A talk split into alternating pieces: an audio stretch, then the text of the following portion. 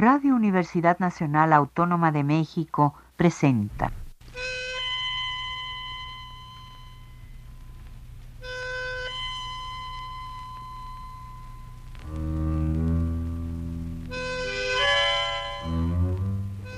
Cien años de tango.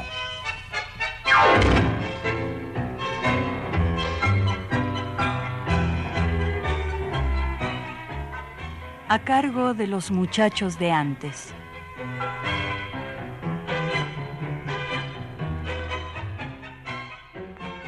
Hola, muy buenas tardes. Bienvenidos al programa 100 años de tango. Yo soy Carolina Romero Vega y les doy las gracias por acompañarme en este espacio dedicado especialmente al tango y hecho para todos ustedes. Estamos transmitiendo por Radio UNAM y en transmisión simultánea por la página de internet www.radiounam.unam.mx. Seleccionan el 860 de AM y comienza la transmisión. Y los invito también a que nos escuchen en el podcast visitando la página www.radiopodcast.unam.mx diagonal podcast, diagonal ver serie, diagonal 189. Y es que el programa de 100 años de tango nos tocó el número 189. Y ahí es donde pueden escuchar todos los programas que ya han subido a la página. Todavía no están los 38 años de, de, todos los programas porque son muchos, pero ya tenemos muchos más que les queremos compartir. Y bueno, también les quiero decir que recibí un mensaje del señor Jesse González, que escuchó el programa desde Los Ángeles, California, al cual le doy las gracias por sus comentarios y con cariño dedicamos este tango para él. Acaricia mi sueño el suave murmullo de tu suspirar. Como ríe la vida si tus ojos negros me quieren mirar. Y si es mío el arpano de tu risa leve, que es como un cantar. Ella quieta mi herida todo, todo se olvida.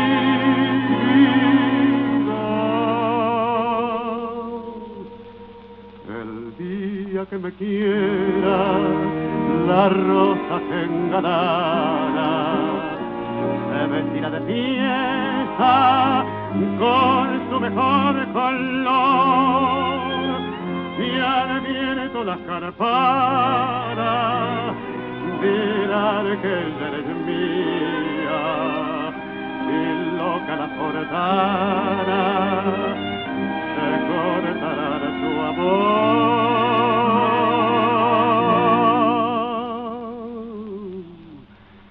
La noche que me quiera desde el azul del cielo las estrellas celosas los mirarán pasar. Y un rayo misterioso para nido en tu pelo. Luciérnaga curiosa que verán que eres mi consuelo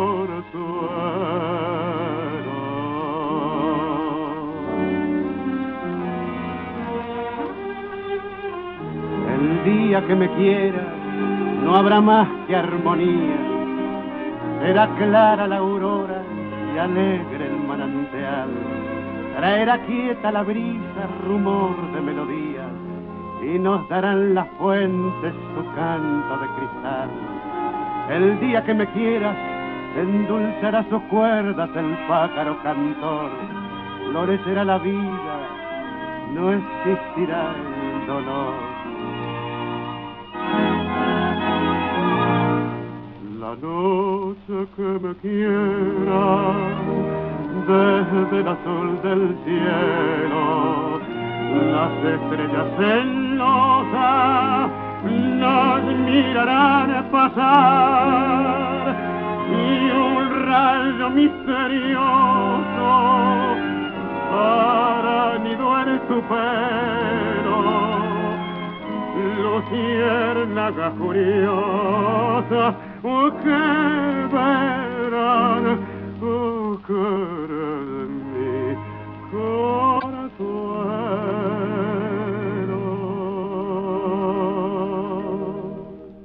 Y esto que escuchamos fue El día que me quieras, canción de 1935, música de Carlos Gardel, letra de Alfredo Lepera, interpretado por la orquesta Terik Tushi y canta Carlos Gardel. Y bueno, ahora les presento a nuestra primera invitada. Ella es perito en grafología, grafoscopía e intérprete facial. Ella es Nadia Serrano. Hola Nadia, bienvenida al programa. Hola, muchas gracias, Caro, por, por invitarme y por darme este espacio y por compartir ahora con todo, todo, todo tu público letras, números y rostro a través de la música de Gardel. Fíjate que ya les diste, ya les diste la introducción. Y es que ella, como perito, como grafóloga, nos va a regalar un poco de cómo era su personalidad, sus características, cómo vivía, qué le gustaba, no le gustaba. Y esto nunca se ha hecho acá en el programa, o sea que estamos innovando. Es la primera vez que vamos a hacer esto. Y decidí hacerlo con Carlos Gardel porque muchísima gente lo conoce. Es como el ícono o el ídolo todavía de mucha gente que nos escucha en el programa. Y así sucesivamente, si les gusta, pues podemos hacerlo de muchos otros cantantes, músicos y bailarines. Todos los que tengan que ver con el tango, pues lo podemos hacer. Claro que sí, yo encantada de hacerlo con mucho gusto. Pues muchas gracias, Nadia. Entonces, empezamos con Carlos Gardel. ¿Qué vamos a hacer primero? ¿La firma? ¿Grafología? ¿Te gusta bien con grafología? Me parece perfecto. Bien, vamos a explicarles un poquito a, tus, a, a tu público y a todos los que nos escuchan que, qué es la grafología y para qué sirve. Me parece La muy bien. grafología es un test proyectivo. Es a través de la escritura de nuestras letras que nosotros vamos a proyectar lo que está guardado en nuestro inconsciente y lo vamos a plasmar, lo vamos a reflejar en todo aquello que escribimos, ya sea que hasta lo utilicemos en el, en el celular, finalmente escribimos, ya sea que tengas una hoja en blanco, escribas, o el papelito, la servilletita, ¿no? Que El este- mensajito que te Sí, dan así. Tal de- cual, ¿no? Todo eso te refleja algo. ¿Qué te refleja tu vida? ¿Qué te refleja lo más misterioso del ser humano? Entonces, ¿para qué nos sirve la grafología? Muchos se preguntarán. La grafología va más allá de una simple generalidad de cinco minutos. Esto nos está indicando la grafología qué situaciones a nivel emocional puedes sanar, qué, cuáles son tus procesos de vida, incluso hasta las enfermedades se van plasmando con tres años de anticipación. Y todo esto se descubre a través de la letra, de los rasgos, de todo aquello que nosotros le llamamos garabatos. Sí. Todo nos dice, todo nos da una información. Y así es como a través de, en el caso de Gardel, vamos a analizar algunas firmas que, que me hicieron llegar ustedes y vamos a ver su cronología, cómo fue su proceso de vida. Así que está bastante interesante. Sí, porque en la recopilación de firmas que te, que te envié, pues hay pues muchas letras que cambió. Las Cs, las Gs, a veces los hacía más recta la firma, a veces hacia arriba, algunas letras las hacía más grandes, gariboleadas. Así es. Y es así como comenzamos justo con, con grafología. Porque, porque re- si recordamos hay unas muestras en donde la, mm, la inicial de su nombre es muy grande, lo cual implica que en las personalidades artísticas, literarias y demás eleven su primer inicial. ¿Por qué? Porque es el yo, es el ego. El ego. Ajá, entonces estaba en el punto de sentirse el máximo y el grande. Digo, finalmente lo fue, ¿no? Sí. Pero esto a través del tiempo. Pero fue una constante en él que él vino trabajando. Él ya llegó a ser una personalidad porque se creyó una personalidad desde un inicio. Y la letra lo refleja en esa inicial. Sí hubo variaciones porque sí, sí las hubo. Recuerdo que hay una que hasta parece un gancho en la parte alta de la inicial. En este inicial se muestra evidentemente que estaba pasando por una parte de el por qué yo tengo que compartir, el por qué yo tengo que ser o que dar o que reflejarme en todo lo que tengo a mi alrededor, por qué tengo que abrirme yo y no el otro. Entonces era una parte de lucha que él tuvo a nivel interno entre el querer ser y el deber ser. Y fue muy interesante todo este proceso. Hay obviamente descontrol, sí, sí lo hubo, hubo una inestabilidad, pero todo es para, o sea, todo movimiento es para poder llegar a un mejor entorno. Él lo empezó a vivir desde muy joven desde muy joven lo empezó a, a, reflejar. Sin embargo, bueno, en la cúspide de su carrera y de su vida también se tornaron algunos, eh, sí, pues como todos, ¿no? Situaciones emocionales que trabajar, pero a través de su lado familiar. Este lazo materno, esta situación que no pudo sanar por completo, pero que sin embargo, bueno, le dio, fue como que la base para que él se sostuviera. Es decir, fue de donde él se, con, se sostuvo para poder avanzar. Dijo, bueno, ok, este dolor lo transformo y es como él hizo grandes cosas. Hizo grandes cosas a nivel personal, pero también obviamente a nivel profesional. Mira qué interesante. Pues vamos a oír nuestro siguiente tango. Mi Buenos Aires querido, cuando yo te vuelvo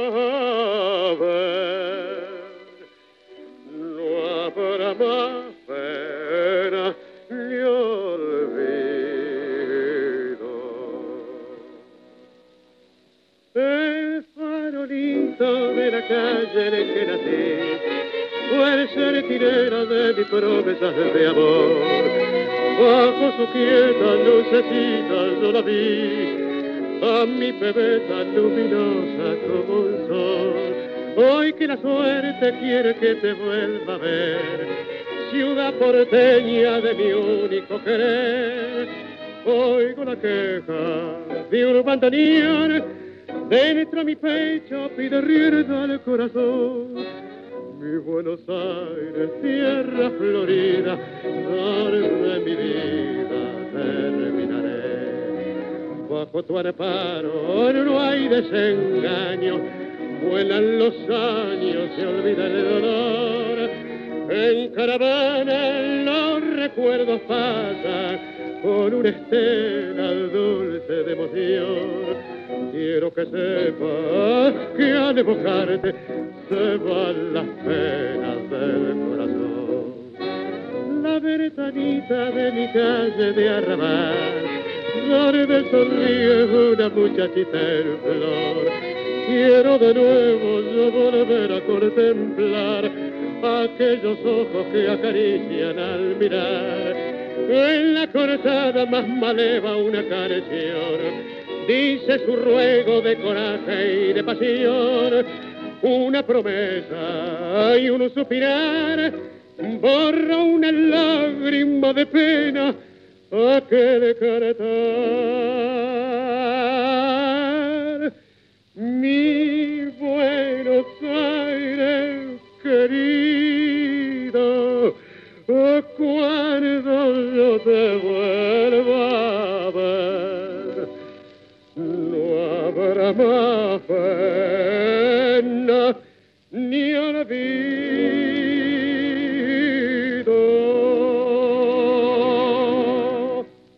este tango fue Mi Buenos Aires querido, de 1934, música de Carlos Gardel, letra de Alfredo Lepera, interpretado por la orquesta Terik Tushi, y canta Carlos Gardel. Y seguimos, pues, con Carlos Gardel, pues para ir acorde, ¿no? La música con la grafología. Pero ahora decimos algo de los de sus rasgos, faciales. Fíjate que eh, analizando las, las fotos que me hiciste llegar, sí tuvo evidentemente muchísimos cambios. De hecho, hay que mencionarles a todo el público que el rostro nos habla es el mapa de nuestra vida, nuestro destino, si tú quieres llamarlo de alguna manera, ¿no?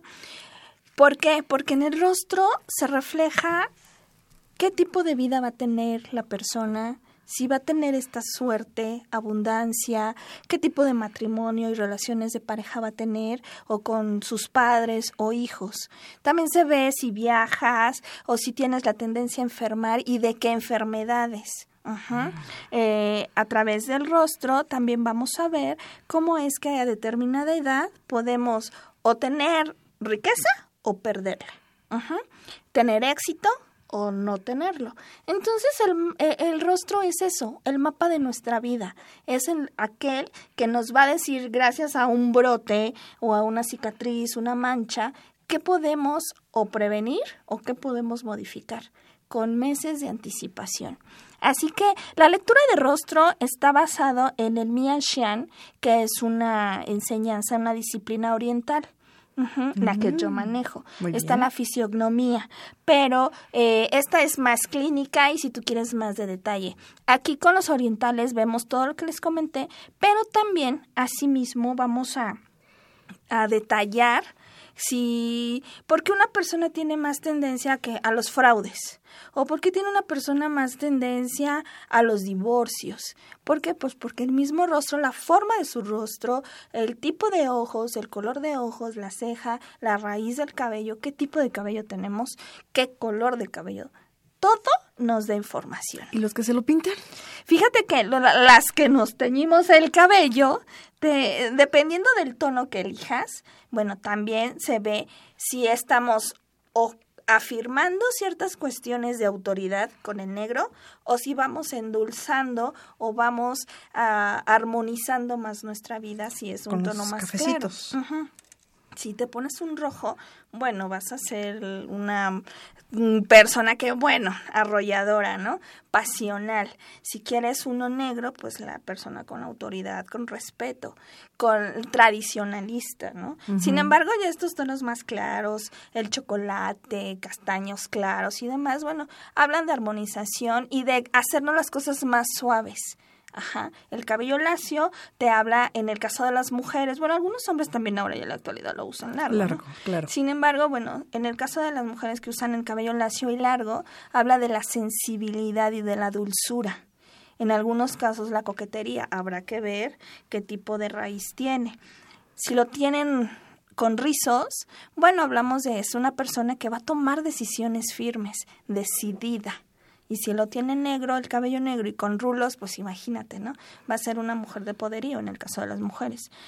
o un hombre que tenga rulos y tenga el cabello largo. Entonces, todo nos da información, Caro. Todo. Así que abusados. Pero, por ejemplo, aquí las fotos de Carlos Gardel casi siempre, ¿no? Usaban la gomina, que es ahora como el gel, Ajá. embarrado el cabello. O sea, si era chino, no se notaba. Si era lacio, pues igual. O sea, como estaba tan pegado, no se les despeinaba ni porque hiciera mucho aire. Entonces, ahí, ¿cómo te das cuenta? Bueno, fíjate que viendo la, la bibliografía que me diste, bueno, vamos a tomarlo que es un cabello lacio tiene una raíz bastante pronunciada y alta, lo cual hablaba de que no tenía una muy buena relación con la familia. Y lo confirmamos a través de la letra. ¿Por qué? Porque tuvo relaciones, bueno, una relación eh, materna no muy sana, ajá, que él vio desde un punto de vista de dolor. Ajá, y no lo pudo sanar, desafortunadamente, o afortunadamente, ¿no? Quizá eso fue un secreto que solo sí, él que solamente se guardó. De hecho, hablando de los secretos, también se ve en el rostro que era una persona que no comunicaba lo que sentía. Ajá. Te mm. podía expresar de otras cuestiones, pero de lo que él sentía, o sea, sus sentimientos los era muy reservado, exacto, era muy reservado, muy se guardaba lo más profundo de él. Si él sufría, sufría en silencio, tal cual. Sin embargo, esta pasión, este apasionamiento por lo que hacía y esta resiliencia, porque lo vamos a tomar otra vez desde el punto grafológico y desde el punto de rostros. Si yo tomo los rasgos de la escritura, más lo que estoy viendo a través de sus labios, entonces estoy viendo que era una persona resiliente. Para los que no entienden, resiliente. Que tiene la capacidad de transformar los problemas en oportunidades de cambio. Y entonces, Gardel, ¿cómo, ¿Cómo podía cambiar o hacer algo ahí? Fíjate que lo hizo a través de esta vitalidad y estas ganas de querer hacer algo y de ser alguien. Ajá. Seguramente y eh, su trabajo de él vino a ser esta parte de creer en él, de trabajar esos miedos, de utilizar precisamente la capacidad de crear y de hacer, en este caso, arte, para que él pudiera lograr sus objetivos. Ajá. Entonces, eh, viendo su rostro, eh, estoy notando las cejas muy pobladas. Sí. Muy pobladas y semiarqueadas, lo cual indica precisamente eso, que es la vitalidad, el empuje, las ganas de, de, de lograr un proyecto y sin, ahora sí que sin tener que preocuparse si lo, si va a terminar o cómo va a terminar. Él lo hacía, se dejaba llevar por el proyecto, lo, la misma pasión lo llevaba a culminar y a disfrutar. Solamente que hay algo. Esta parte de el no, no abrirse por completo a alguien le privó de gozar de, de esta parte del amor en, en plenitud. Ajá. Mm. Sí era ovacionado, admirado por muchos, pero siempre tuvo ese vacío siempre tuvo ese vacío, al menos en, en, el rol de pareja, en el rol sentimental, emocional, sí hubo un vacío. Sus ojos muestran esa falta de, pues, de cariño, De ese amor. anhelo, exacto, ese anhelo de amar, pero no permitirse por lo mismo que, bueno, tenía sus procesos, pero bueno, todo lo hizo y lo transformó de manera resiliente, como ya lo habíamos comentado, lo, lo hizo a través de, del arte, ¿no? De la música. De la música. Así es. Y dice también el rostro cuando vas a ser famoso como él. Fíjate que el, en el rostro podemos ver, eh, y esto lo pueden checar ustedes en la nariz. La nariz nos muestra la capacidad de generar abundancia. ¿Qué tan abundantes vamos a vivir? ¿Qué tan exitosos vamos a ser? Si nuestra, nuestra nariz es más grande, ancha y termina en punta, generalmente vamos a ser exitosos en nuestra etapa de madurez. Y ya me incluí. Ok. Entonces, ¿aquí qué pasa? Él tenía su nariz, efe- efectivamente sí la tenía larga, pero no la tenía muy ancha. Sí logró varios proyectos y demás. Es, eh, hasta ahorita, obvio, ¿no? Es un, está considerado como una estrella, como una figura. Sin embargo, su, su proyección o su éxito, más allá de lo profesional, era a nivel interno, era a nivel emocional. Ajá, porque era un hombre que hacía las cosas sí con la suficiente inteligencia y los llevaba a buen puerto, pero también esta parte emocional sí le costó sanar. Ajá. Le costó sonar. Sí, le costó totalmente sanar. Ahora, si Estos- vemos las fotos, Ajá. vemos también transformaciones en la oreja. Sí. ¿no? Lo, lo, lo platicábamos antes de, de entrar al programa que efectivamente se veían, él al inicio tenía unas orejitas que hasta terminaban en punta. ¿Qué quiere decir? Bueno, que iba con todo, que no, no, no sabía ni cómo se llamaba el de enfrente, pero dice, si él me va a, ser, me va a servir para avanzar, ok, lo utilizo y avanzo. Ajá. Después esto ya se fue transformando. ¿Por qué? Porque ya vio que sí tenía los talentos. Tenía todo para lograrlo. Y fue como él, entonces sí dijo, ok, ahora sí soy esa, esa persona, ese, ese artista que me creyó. creí, exactamente, se la creyó y lo logró. Y por eso las transformaciones en el rostro. Es muy evidente, ¿eh? es muy evidente. Sin embargo, también, pues se ve, obviamente, les comentaba los viajes. En la zona de viajes también él tenía ciertas eh, características que se vean muy, muy angostitas. Ajá. En la 100. En la, ajá, a la altura de la 100 podemos ver el área de los viajes, si es por viaje de trabajo o por viaje de placer. Que recordemos que no le gustaba viajar en avión. Efectivamente. Y así fue como murió. Yo creo que lo presentía. Decía, no, yo Claro. no me quiero subir a un avión. y Así lo obligaron. es, lo obligaron de alguna manera, así es. Y, y fíjate que, bueno, sí fue un hombre muy racional, fue muy racional, pensaba, analizaba todo y sin embargo, bueno, también en el rostro nos habla qué tanto, qué tendencia tenemos a concretar nuestras relaciones. Él evidentemente tenía un trabajo interior con el amor y con el amor de pareja, con el abrirse al amor, el quitarse esos miedos, pero ¿qué crees que el rostro también de él refleja esa parte? Tenía la raíz cuadrada. Por lo general, los, las personas que tienen una raíz cuadrada eh, o la frente, ¿no? Literal, pueden ver, ver un cuadrado en la frente, son con tendencias a los divorcios o a no concretar relaciones de pareja. Mm. Y el Señor la tenía, la Señor la tenía. Entonces, pues sí, vemos que sí sonreía, pero a través de, de todos los rasgos ya a nivel interno vivía en un, pues sí, en un sesgo de soledad. Mira qué interesante, nos estás contando lo que nadie Sí, había visto del Sí, señor de Carlos. Gardel. Así es. Y créeme que de verdad esto de conocernos a través del rostro, trato de hacer hincapié en esto, porque conocernos y reconocernos a través del rostro nos ayuda a transformar nuestra vida. Nosotros podemos decir, ok, yo tengo a lo mejor la, eh, la raíz, este, perdón, la frente cuadrada, pero ¿qué puedo hacer para transformarlo? ¿Qué necesito para hacerlo? Bueno, pues evidentemente primero aceptar que tienes una situación que trabajar y de esta manera el rostro se va modificando. El rostro sin tener, a lo mejor sí tienes los medios para ir y hacerte un tratamiento y demás, pero si no los tienes, con el solo hecho de hacer conciencia de que puedes tú a través de ti mismo transformar y de cambiar y de sanar, lo puedes lograr, de verdad que lo pueden lograr.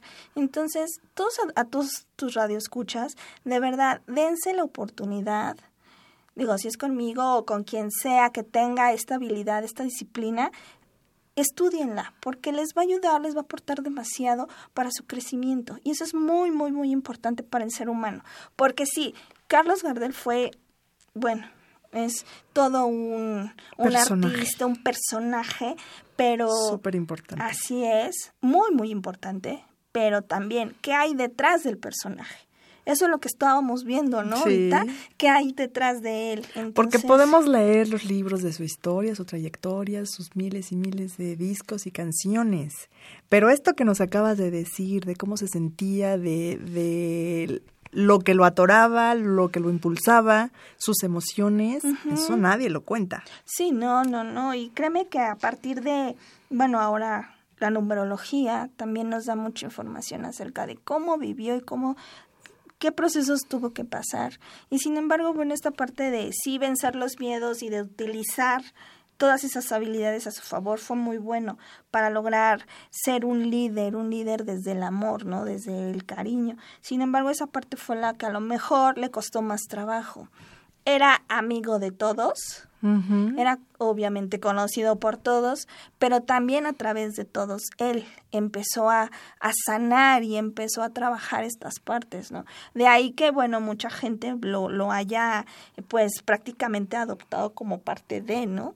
Como De- su ídolo. Exacto, pero sí fue eh, esta parte de del humanitarismo y de la filantropía era algo que él tenía que haber utilizado más para poder llegar a más, ¿no? Entonces, de verdad que esto de, de conocer a las personas a través de las letras, de los números y del rostro, pues sí nos deja un gran panorama, pero no para juzgar, sino para ser empáticos, ¿no? Para entender qué hay detrás, en este caso del personaje, Sí. qué hay detrás de esas canciones, qué hay detrás de esa armonía en la música.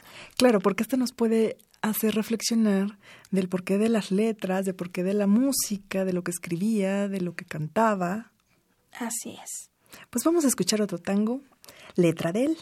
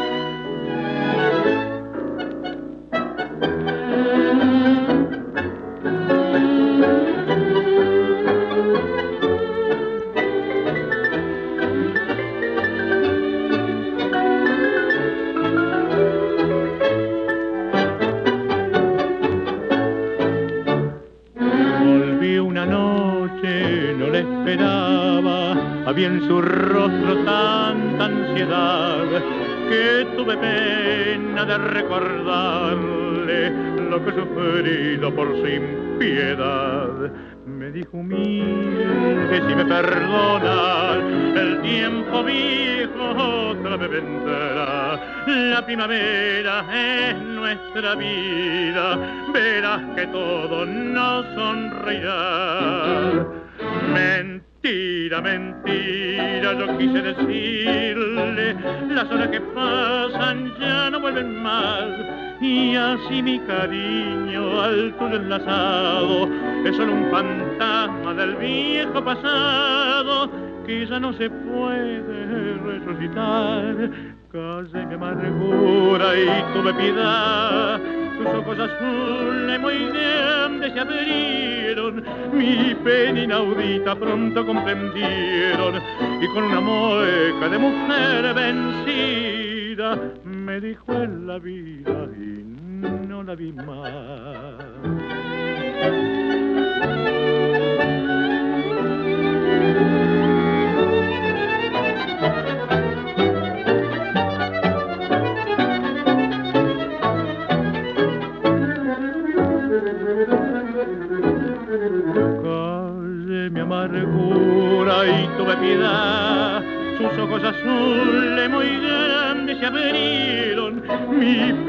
Inaudita pronto comprendieron, y con una mueca de mujer vencida me dijo en la vida, y no la vi.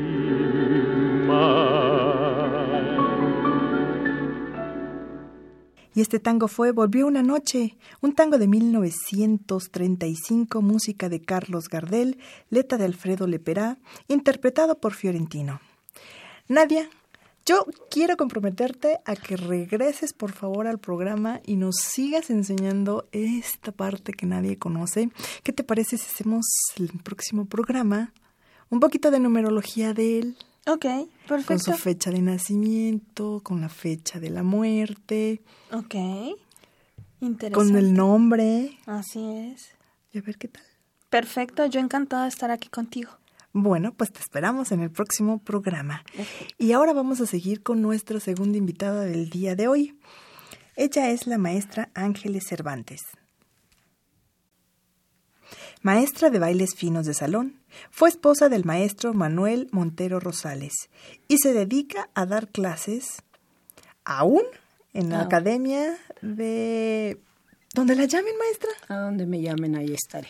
Muy bien, pues bienvenida. Es un honor Muchas estar aquí con usted que haya venido al programa. La verdad es que desde hace mucho tiempo la andamos buscando, pero hoy, hoy fue el día indicado. Muy amable. Para mí es un placer estar aquí con ustedes. Y bueno, yo sí quisiera que nos contara dónde comenzó a bailar, cuándo comenzó a bailar. Bueno, mira. Empecé a bailar en sí en un ballet de Televisa. Wow. De Televisa estaba yo muy jovencita. Tendría yo unos 17 años. Estuve en un ballet, el ballet de Carmen Yauer. si mal no recuerdo. Ensayábamos en el sindicato de Televisa,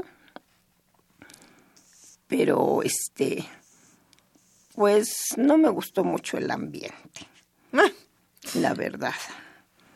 Pero a mí me apasionaba el baile. Es más, yo no quise estudiar, yo hice la primaria nada más. Y este, decía, es que yo para qué estudio si yo voy a bailar. Yo quiero ser bailarina, ¿no? Sí, yo quería ser bailarina, yo soñaba con ser bailarina de ballet. Nunca se me dio porque pues la situación no era favorable en ese entonces. Este, entonces pues no, nunca tampoco se me dio el estudio. Pero yo traía ese gusanito del baile, ¿no? Entonces tuve esa oportunidad y ahí fue como inicié. Estuve poco tiempo, la verdad, porque vuelvo a repetirme, no me gustaba mucho el ambiente. Ah, este, y tenía una compañera que me decía que había estado trabajando en una escuela de baile. Para esto yo pensé que las escuelas nada más eran de ballet o de folclore, nunca de baile de salón. Yo sabía que los que bailaban como que era un don el que traían, porque mi mamá bailaba, mis hermanos bailaban, o sea, la única que no bailaba era yo y me gustaba. Entonces era medio raro, ¿no? Esto. Este, esta amiguita, esta compañera, nunca me quiso dar el teléfono del prof, de su lugar donde ya había trabajado. Y pues ya, ahí quedó. Y en ocasión, pasando sobre lo que es ahora el eje central, antiguamente era Santa María la Redonda, en el trolebús nos toca el, el semáforo, yo voy parada y mi mamá iba sentada en un solo asiento y me dice, oye, ¿ahí hay una escuela de baile? Dice, bajamos a preguntarle, digo, sí. Y era el Instituto Rosales. Entonces, quien me dio informes fue el profesor Rosales, el profesor Manuel Rosales. Y este, yo pregunté cuánto cobraba para que me enseñara a bailar. Pero también le comenté que pues yo estaba, había estado en un ballet y que si me permitía, después de tomar mi clase, todavía quedarme un poco más, pero para ensayar con los alumnos, cosas así. Entonces me dijo que sí. Y me le dijo mi mamá, oiga, ¿y si le puede servir? Pues que se quede más tiempo, o sea, no sé. Véngase el lunes. Creo que eso fue un... No, se venga mañana. Vamos a hacer un examen. Esto debe haber sido un jueves, si mal no recuerdo. Y este, llegó al otro día y una de las compañeras, aquel entonces, me hace unos pasos. El maestro me está viendo, me baila algunos ritmos, habla con él y mientras pues yo me siento. Y estaba yo sentada enfrente de una cortina, de una puerta, pero sin puerta, sino con cortina. Y en eso sale mi compañera del ballet, mm. la que no me quería dar el teléfono del profesor. Hola, ¿cómo estás? ¿Qué estás? Y se me dicho, ¿que la conoces? Dice, sí, me dice, ella también ha estado en el ballet. Mm. ¿Cómo se llama? Ah, dice, bueno, entonces la espero el lunes. Yo me presento un lunes y esto fue, este, pues realmente el inicio, porque no me dieron clases nunca para, para que yo bailara, sino que desde el primer momento me dieron clases para que yo enseñara. ¿No? Qué diferente. Así fue como inicié. ¿Cómo en qué año sería, maestra? Eso fue, yo entré un lunes 8 de enero de 1977. O sea, acabo de cumplir 40 años dando clases. Bailando. Y luego empieza a bailar con el maestro Rosales de exhibición o solamente daba clases en la escuela. Yo nada más daba clases al principio, era una instructora. Ajá. Pero pues a mí me apasionaba. Su horario de trabajo era de las nueve de la mañana a las nueve de la noche, de lunes a sábado. Y pues era tanta mi, mi gusto, mi pasión, no sé, que yo llegaba a las siete y media, ah. ocho de la mañana. Antes de que abrieran. Entonces, pero había una clase especial a las ocho. Entonces yo llegaba y pues limpiaba los espejos, daba una limpiadita ahí a las sillas, ahí al salón, y después ya me ponía yo a ensayar lo que ya me habían preparado, los pasos que me habían enseñado. Yo empecé enseñando tropical lento tropical lento. Ajá, que es un ritmo, por decir, para que me entiendan, es, por ejemplo, lo que toca la sonora santanera. Ah, ok. Melodía muy suavecita, un tropical lento. Esa fue la primera clases que yo empecé a dar, pues, para lo que me prepararon. Luego, poco a poquito, pues fue el rock, fue la cumbia, y este... También había otro compañero, bueno, otro alumno, este, que llegaba muy llegaba también temprano a ensayar. Pero las chicas, mis compañeras, llegaban más tarde, cuando él ya casi se iba. Entonces un día me dice, oye, si te enseño mi rutina, ¿me ayudas a ensayar? Le dije, sí. Y me enseña la rutina de un tango que estas rutinas el profesor les ponía nombres para poderlas identificar. Esa era la rutina del balcón. Y la bailábamos con, la, con el tango La Comparsita. Oh. Tocado por Celso Amato. Bueno, pues vamos a hacer una pausa y escuchar otro tango.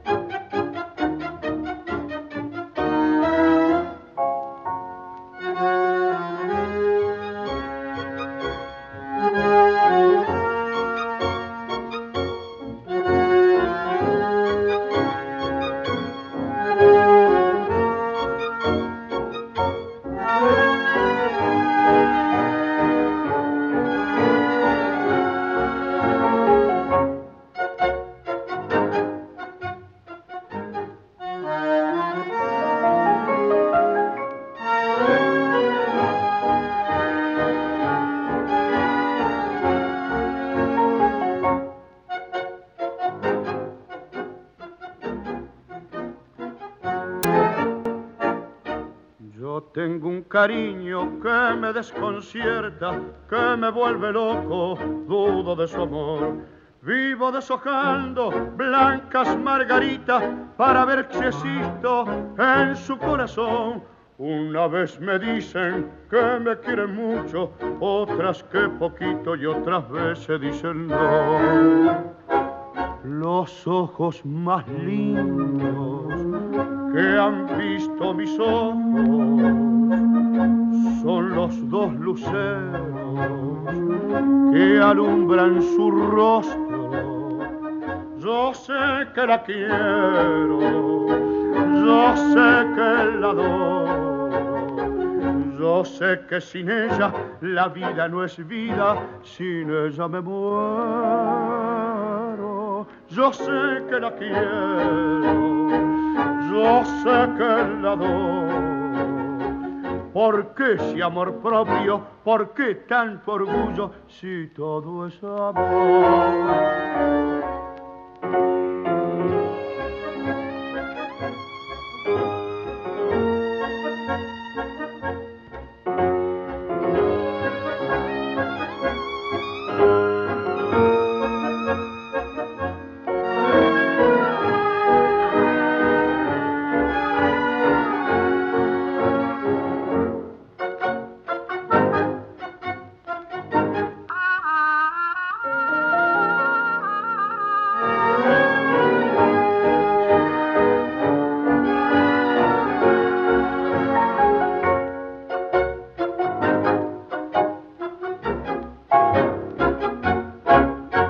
Y este tango fue Los ojos más lindos, música de Francisco Canaro, letra de Francisco Canaro, interpretada por la orquesta de Francisco Canaro.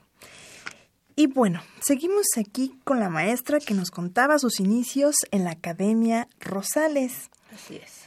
¿Nos puede contar un poquito de cómo era el maestro Rosales? De era un bailarín nato, estudió aquí antes en México. ¿Cómo fue su historia en el baile? Bueno, el profesor Rosales era totalmente un bailarín, pues nato, Nato. natural. Él empezó desde muy joven, más o menos como a los... Híjole, pues para hablar de él tengo que hablar de hasta de otras personalidades de aquel entonces. Estamos hablando de los años 20. Él dice que siendo un niño, bueno, porque dice que llevaba pantalón corto, sus hermanas y unas amistades, unos amigos, se fueron a bailar a un salón que era el Salón Rojo. Y él fue, dice, yo me quedé sentado, este guarda, de tener yo los sombreros. Dice, y en eso, después de, de haber bailado un tiempo, anuncian que había llegado el señor Adolfo Quiñones con su pareja Esperanza Mejor. En ese entonces esta personalidad pues era el mejor bailarín de aquella época, de tango precisamente. Ujú. Fue uno de los precursores perdón, de- del baile de salón. Entonces dice que él hasta se subió a una silla para alcanzarlo a ver, porque pues, estaba jovencillo, ¿verdad? Bueno, pasa el tiempo, el profesor este, entra a trabajar, su papá lo mete a trabajar a Palacio Nacional como mozo. Él bailaba pues por, por, por iniciativa propia, no le gustaba. Y su pasión era el tango, precisamente.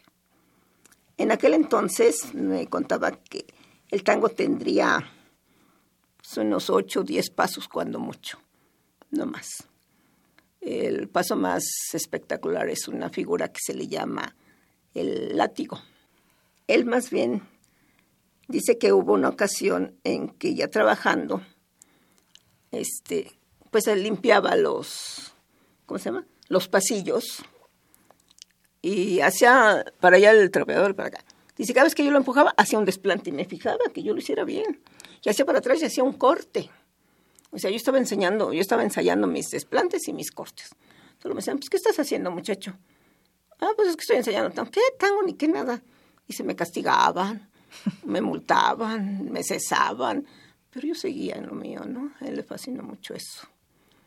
Entonces, esta persona este, dice que una ocasión fue a un estanquillo cerca de su casa a comprar cigarros y el señor del estanquillo digo, oiga joven, fíjese que hago los sábados este, un baile aquí en la vecindad.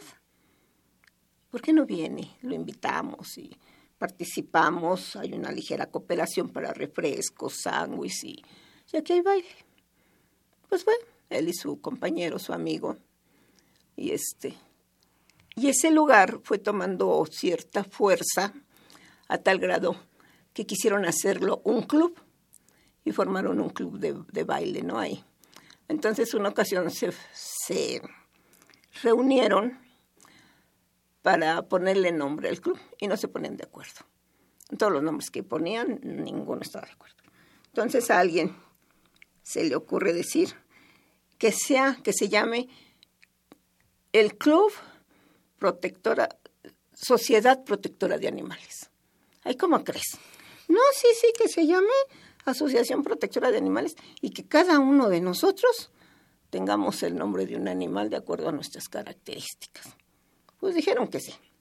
Entonces, pues llamaban a las personas y pues ella platicaba mucho, pues que la guacamaya, que él, que quién sabe, y así, ¿no? Cositas así. Entonces, cuando a él lo llaman, dice, bueno, ¿y cómo ves a él? Dice, no, pues no, no le veo nada. ¿Alguna característica? Alguna característica. Dice, ah, sí, dice, pero mira, nomás tocan la música y se para a bailar bien girito como gallo. El gallo.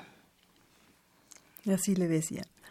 A él, con el tiempo, saliendo del, del Palacio Nacional, del edificio que está enfrente hacia Pino Suárez, Sí. ahí había una escuela que se llamaba la Escuela Normal de Baile. Y él iba ahí.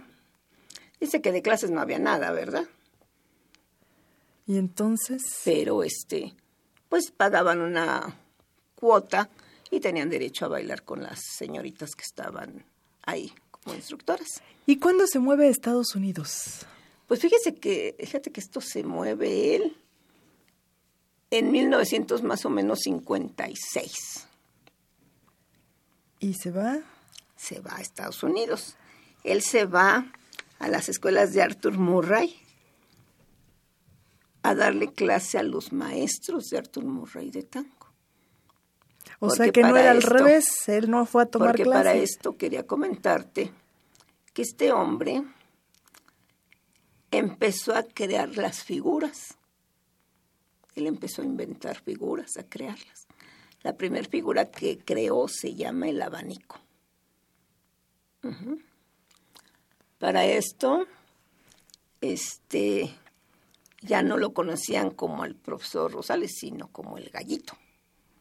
Pero todas esas figuras eran de tango mexicano. Sí, o sea, son creaciones de él.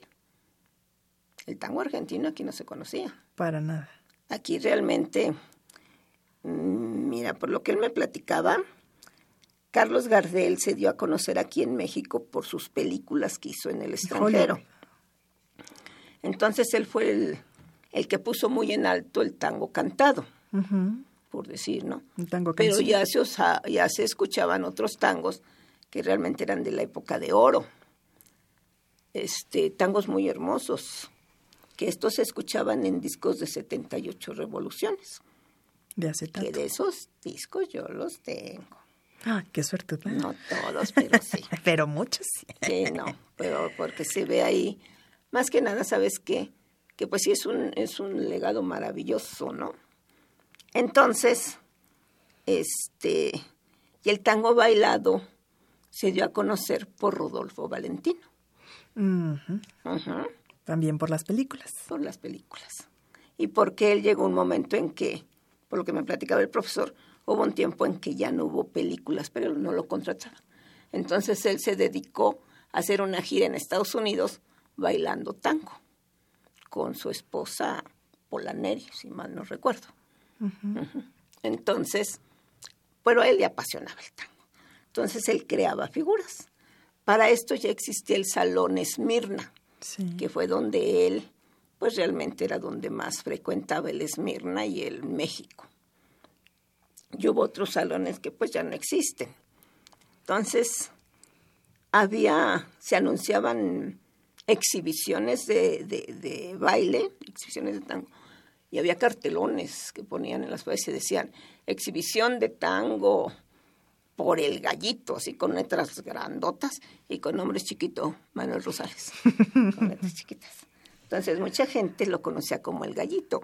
A mí personalmente me tocó que íbamos a veces en la calle y le decían adiós gallito. O una ocasión, este, porque iban a, los, a las exhibiciones que él daba. Lo decía yo, ¿quién es? ¿Quién sabe?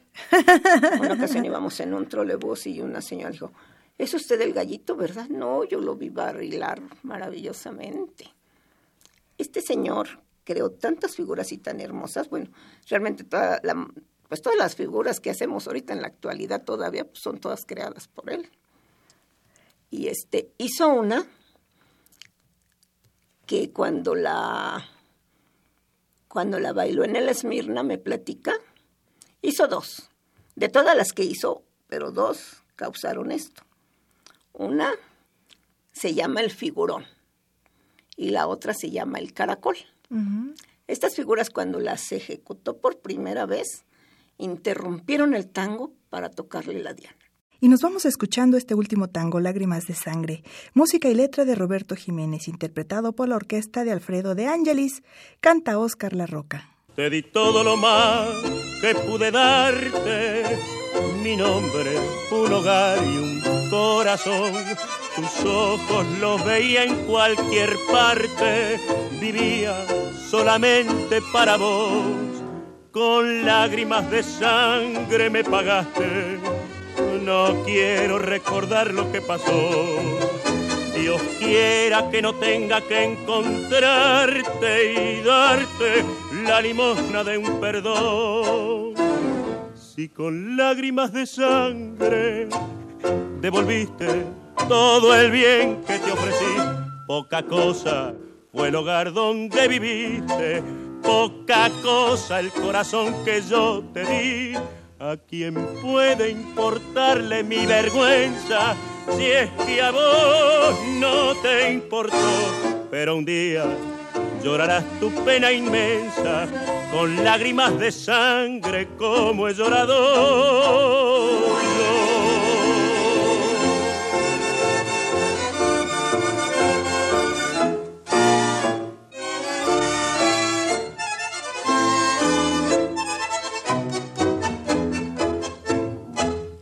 Ya dirás por ahí que no fui un santo, quién sabe en qué barriales me hundirá. Tendrá para adorarte no sé cuántos, irás barranca abajo una vez más. Ya sé que no te llegan mis reproches, total no te interesa el que dirán. Déjame en el silencio de mi noche más noble y más honrada que tu pan. ¿A quién puede importarle mi vergüenza si es que a vos no, no te importó? Pero un día llorarás tu pena inmensa con lágrimas de sangre como he llorado yo. Yo les doy las gracias, primero en los controles técnicos, a Rafael Alvarado por el manejo de los controles. Y les recuerdo mi correo granmilonga.gmail.com. También me pueden seguir en Facebook como Carolina Romero y en Twitter como arroba caro-romero-veg. Muchas gracias por habernos escuchado el día de hoy y muchas gracias a ustedes por estar aquí conmigo. Los esperamos en otra emisión más de este programa 100 años de tango. Sean felices y disfruten la vida. Radio Universidad Nacional Autónoma de México presentó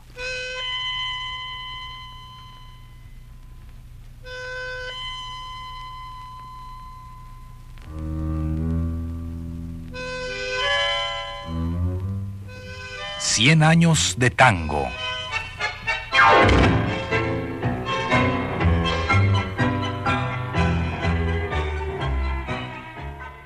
A cargo de los muchachos de antes.